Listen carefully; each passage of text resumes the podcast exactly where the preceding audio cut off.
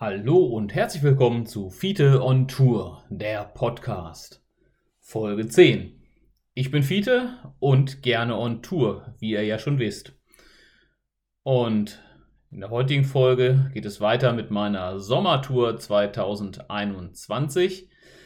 Ähm, ihr habt ja schon gemerkt, dass das etwas umfangreicher wird, weshalb ich auch die, die ähm, Veröffentlichungszeitraum etwas angehoben habe Plan ist zwar immer noch, letztlich mal auf einen, einen Wochenzyklus zu kommen. Ich werde jetzt allerdings ähm, diese Podcast zum, zum, zu meiner Sommertour 2021 ähm, zweimal wöchentlich veröffentlichen. Immer am Dienstag und immer am Freitag gehen die neuen Folgen davon online. Bis eben diese Sommertour um ist und dann schauen wir mal weiter. Dann wird es wahrscheinlich auf einen Ein-Wochen-Zyklus gehen. Weiß ich aber noch nicht ganz genau. Schauen wir, wie es, so klappt. Ansonsten muss ich mich noch einmal selber verbessern. Und zwar ist mir aufgefallen, dass es doch ein paar geografische Fehler gab in der, in der ersten Folge vor allen Dingen. Ich bin natürlich weder durch, den, durch die Rhön noch den Spessart gefahren. Es war der Odenwald ne, bei Aschaffenburg. Ich entschuldige mich dafür. Ähm, ansonsten äh, hört ihr manchmal, dass ich, dass ich so ein bisschen nachdenke und dann hört man das Klicken meiner Maus, dann gucke ich meistens auf, äh, auf, auf die Landkarte drauf, ne? also Google Maps oder gucke in irgendein Foto rein, einfach als Gedankenstütze für mich. Wundert euch da nicht drüber. Und wenn es mal klappert, sowas hier, ja, dann habe ich wieder mit etwas auf meinem Schreibtisch rumgespielt und das fallen lassen. Wundert euch darüber auch nicht, das kommt vor. Ähm, ich schneide auch kaum was von, von meinen äh, Podcast. Das ist ein One-Tag-Ding. Weil mir das ansonsten, das ist, das, hui, das wird sehr, sehr aufwendig. Na gut, so viel der Vorrede. Wir haben ja letztes Mal da aufgehört, dass ich im, in Belgien in der Matschepampe stecken geblieben bin und im Regen zur Zeit, als die großen Überschwemmungen waren in, in Deutschland, da im Ahrtal und so, war ich eben gerade in Belgien.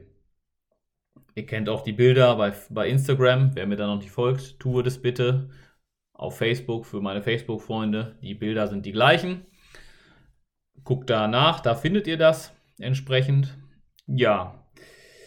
So, nachdem ich da also in, in Schlamm und Wasser stand, mein Fahrrad wieder sauber gemacht habe, komplett durch Nest bin und es den ganzen Tag nicht aufgehört hat zu regnen und die Tage davor auch schon die ganze Zeit geregnet hat, habe ich gesagt, das reicht mir jetzt hier. Das hat keinen Zweck. Die Leute dort vor Ort haben mir gesagt, ja, das wird die ganze Woche weiter regnen und das hat dann für mich den Ausschlag gegeben, okay, du fährst jetzt hier weg und gehst woanders hin, irgendwo, wo das Wetter schön ist. Ja, leider war der nächste Bahnhof noch ein bisschen entfernt. Ich musste noch ein bisschen durch den Regen fahren und zwar bin ich gefahren bis nach Lüttich. Ich habe tatsächlich unterwegs noch einen anderen jungen Mann getroffen, der dem das gleiche passiert ist. Er war auch etwas durchnässt und hatte keine Lust mehr. Und auch dann sind wir zusammen zum Bahnhof gefahren und haben uns in Zug gesetzt. Ich bin dann nach Brüssel gefahren dort wieder eine Nacht ins Hostel. Leider hat die eine Nacht nicht ausgereicht, eine, alle meine Sachen komplett zu trocknen auch wenn ich bestimmt zwei Stunden äh, mit dem Föhn dabei stand und in meine Schuhe reingepüstert haben, dass die irgendwie wieder trocken werden, weil ich mir das schon gedacht habe. Ne? Schuhe trocknen ja meistens nicht so schnell, zumindest nicht, wenn man keine Heizung hat, die man voll aufbollern kann. Und die gab es da leider nicht in dem Hostel. Ja, war halt über Klimaanlage, was weiß ich, war das da geregelt, so sprich keine gute Möglichkeit, um Klamotten zu trocknen oder Schuhe der, die einzige Möglichkeit war halt der Föhn. Das ist eine ganz tolle Aufgabe. Mit dem Föhn Klamotten trocknen. Hm. Ja, es hat also nicht geklappt. Gut, am nächsten Tag habe ich mich dann in den TGW gesetzt. Und zwar gibt es einen TGW von Brüssel nach Marseille und ich dachte in Südfrankreich ist bestimmt gutes Wetter. Und da habe ich mich reingesetzt. Es gibt nur ein Problem bei den TGWs. Ich hatte das ja schon mal in der, in der Podcast-Folge über das Fahren mit der Eisenbahn angemerkt. Für den TGW braucht man eine Reservierung. Ich hatte zwar ein Interrail-Ticket, aber die Reservierung hatte ich natürlich nicht. Die musste ich dann entsprechend kaufen. Und aus irgendwelchen Gründen, frage mich nicht warum, konnte man die nicht kaufen. Was allerdings ging, ist, man konnte eine Reservierung für diesen Zug von Brüssel, eine Station bis Paris Flughafen buchen Und dann konnte man eine Reservierung vom Paris Flughafen bis nach Marseille buchen. Das ging. Kostete natürlich das Doppelte, ist klar. Ne? Und die Reservierung kosten leider in Frankreich nicht standardmäßig 5 Euro, so wie in Deutschland, sondern richten sich, je nachdem, wie kurz vorher man das äh, reserviert. Ne? So entsprechend, yay, 40 Euro extra bezahlt. Uh, für nix. Naja, egal.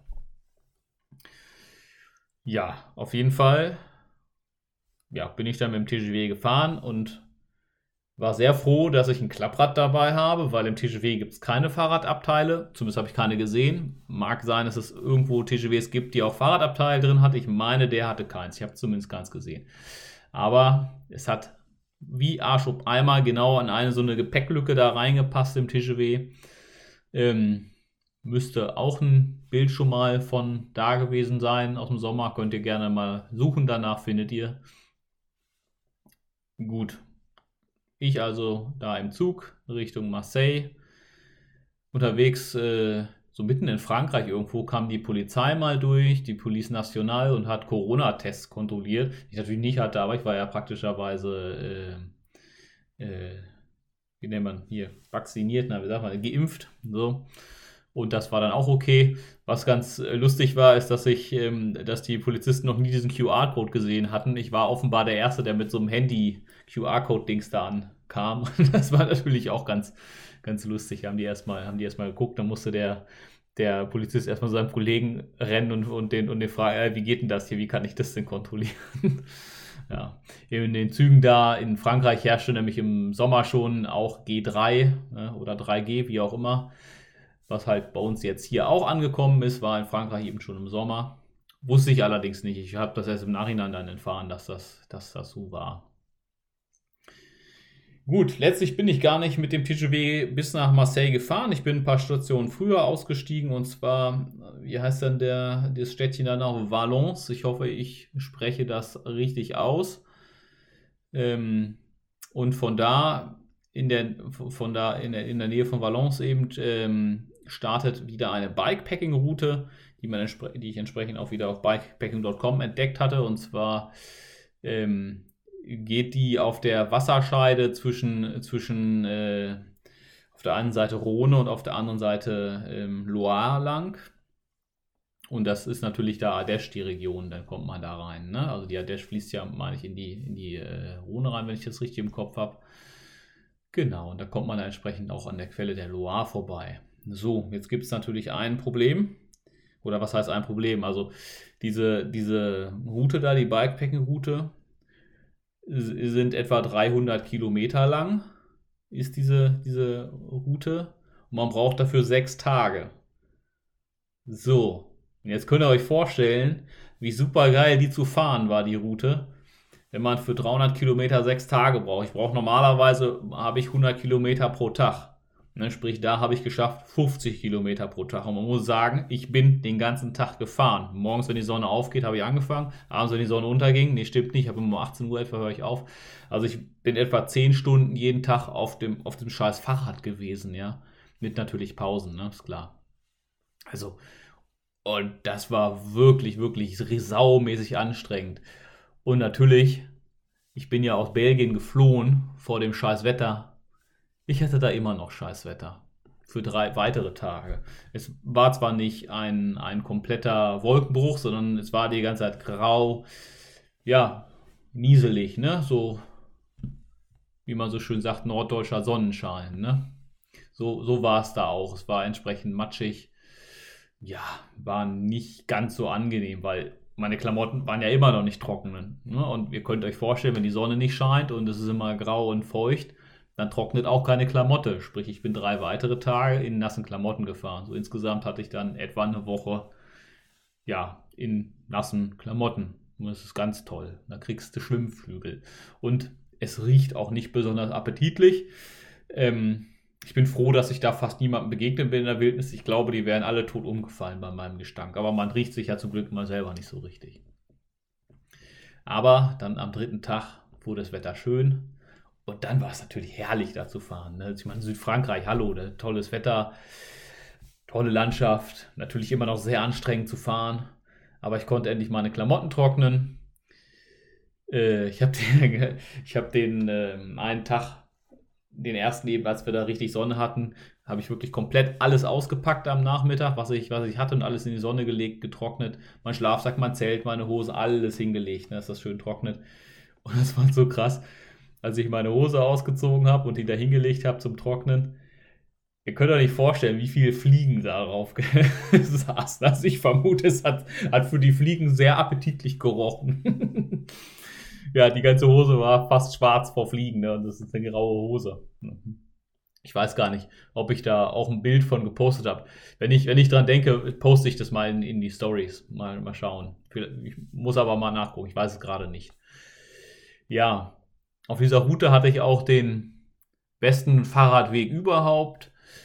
Es war quasi eine steile Felswand, wo man irgendwie runterkommen musste. Ich habe es irgendwie hingekriegt, aber das hätte auch schief gehen können. Das ne? war bestimmt so na, 4, 5 Meter, wie es da einfach mal gerade Felswand runterging. Ne? Und dann habe ich mir da irgendwie mein Fahrrad auf die Schulter geklemmt und bin da runtergeklettert. Und mein Fahrrad ist ja beladen gewesen. Es ist also nicht so ganz, ganz einfach wie ein unbeladenes Fahrrad.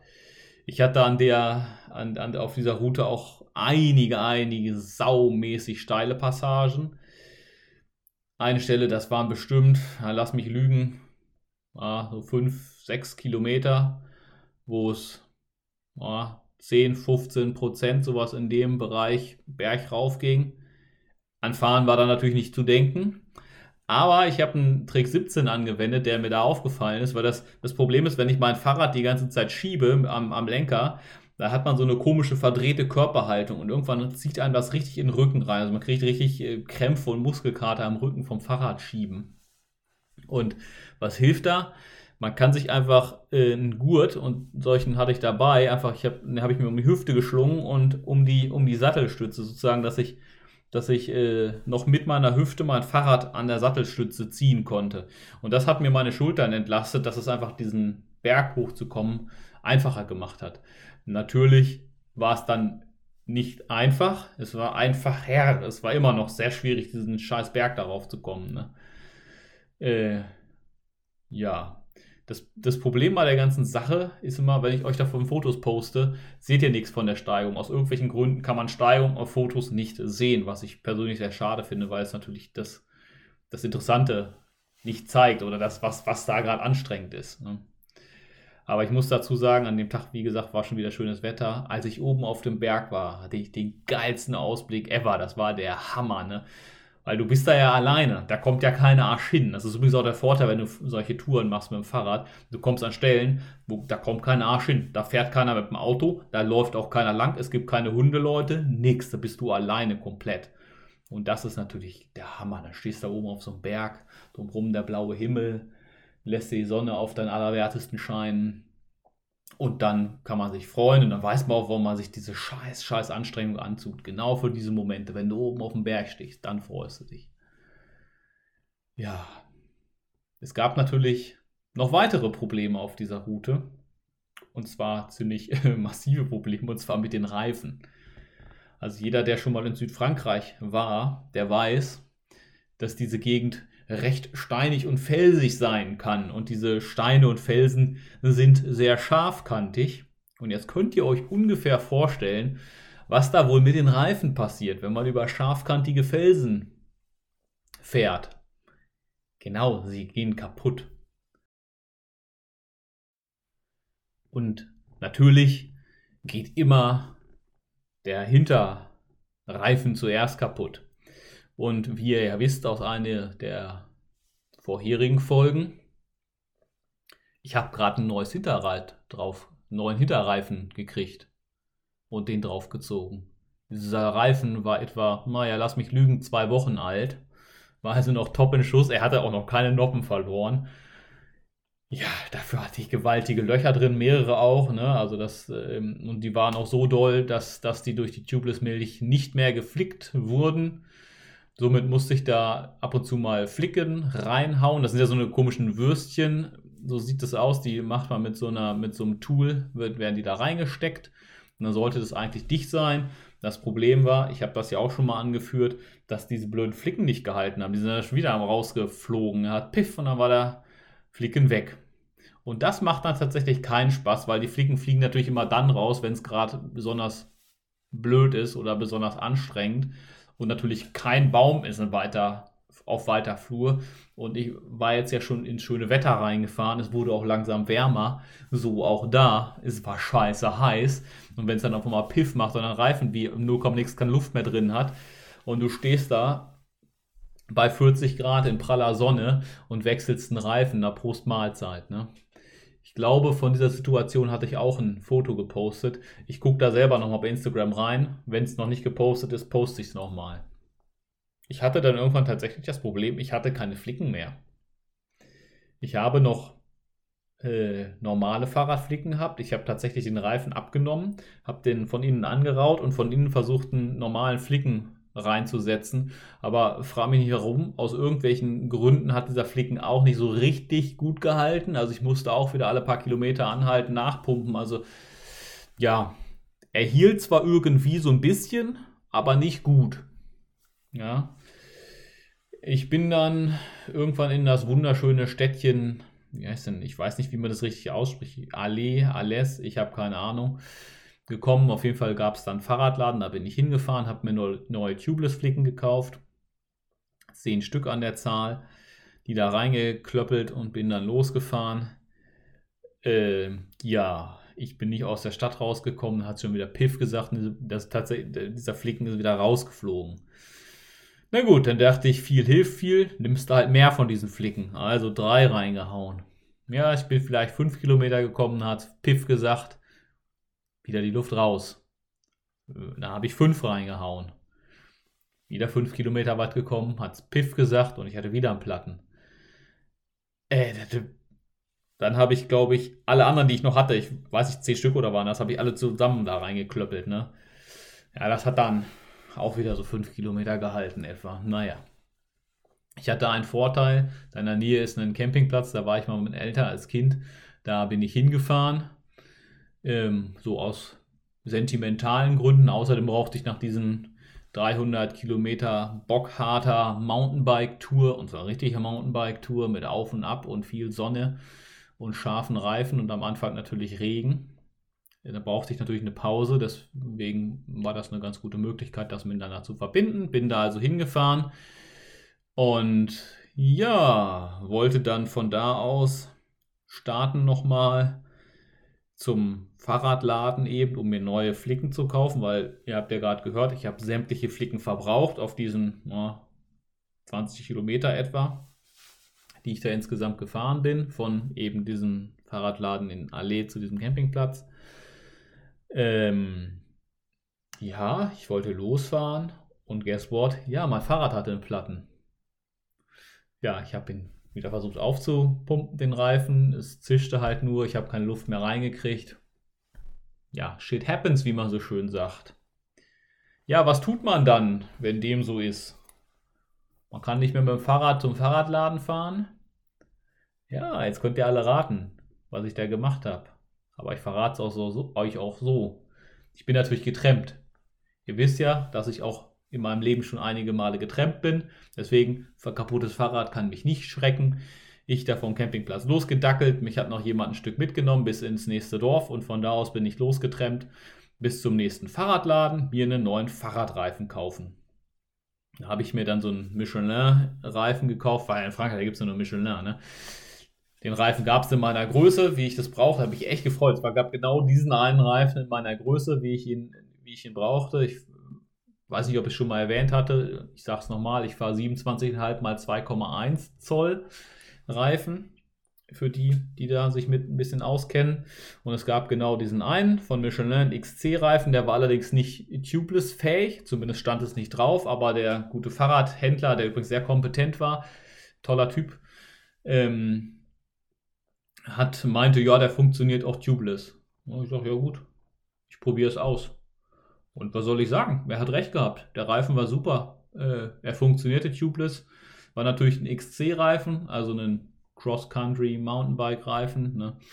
Der ist etwas rumpeliger, sag ich mal, etwas lauter als, die, als der Schwalbe G1 Byte, den ich vorher gefahren bin. Ähm, Aber ansonsten hat er sich eigentlich ganz gut gemacht, muss ich sagen. Das, äh, der hat mir, hat mir eigentlich gefallen. Der war, war auf der Straße natürlich nicht ganz so gut wie, wie die Schwalbe-Reifen. Ähm, war für im Gelände hat er mir sehr gut gefallen. Vor allen Dingen auf, auf, auf äh, steinigem Untergrund war der wirklich geil. Also, also auf dem Schotter.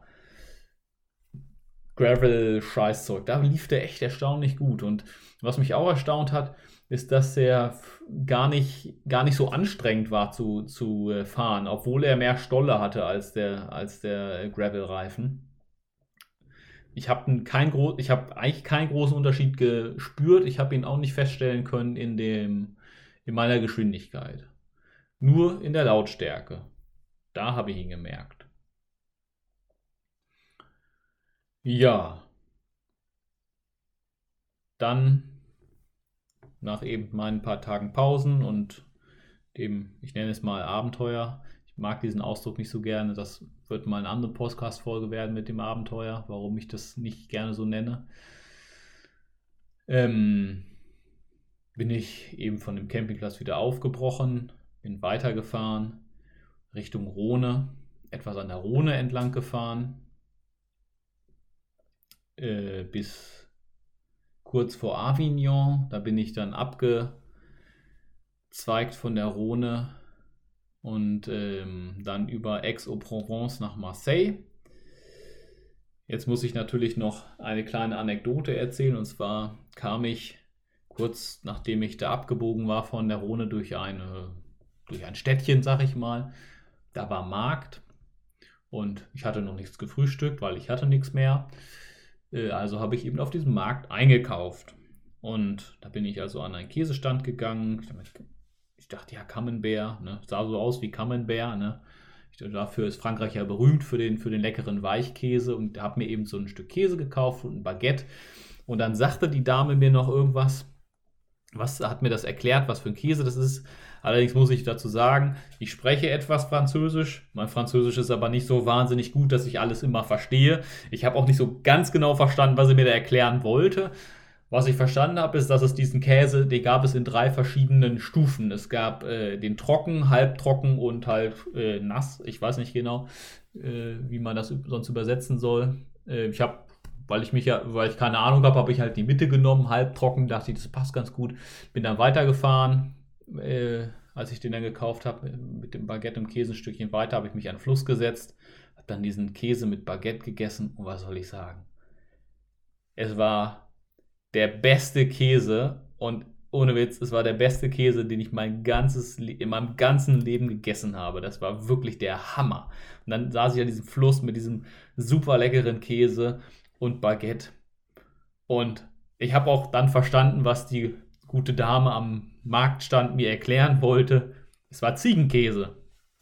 Aber sehr geil. Ich habe noch nie wirklich, der, also dieser, dieser, Käse, der war der Hammer. Wenn ich daran denke, ich komme da wirklich ins Schwärmen. War ganz, ganz toll, ja.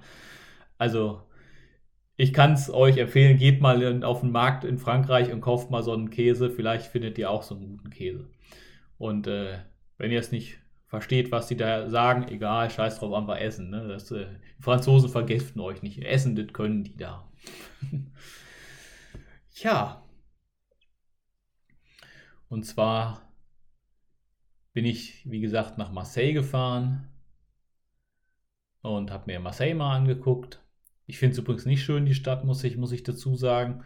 Äh, gibt von mir also keinen Reisetipp an der Stelle.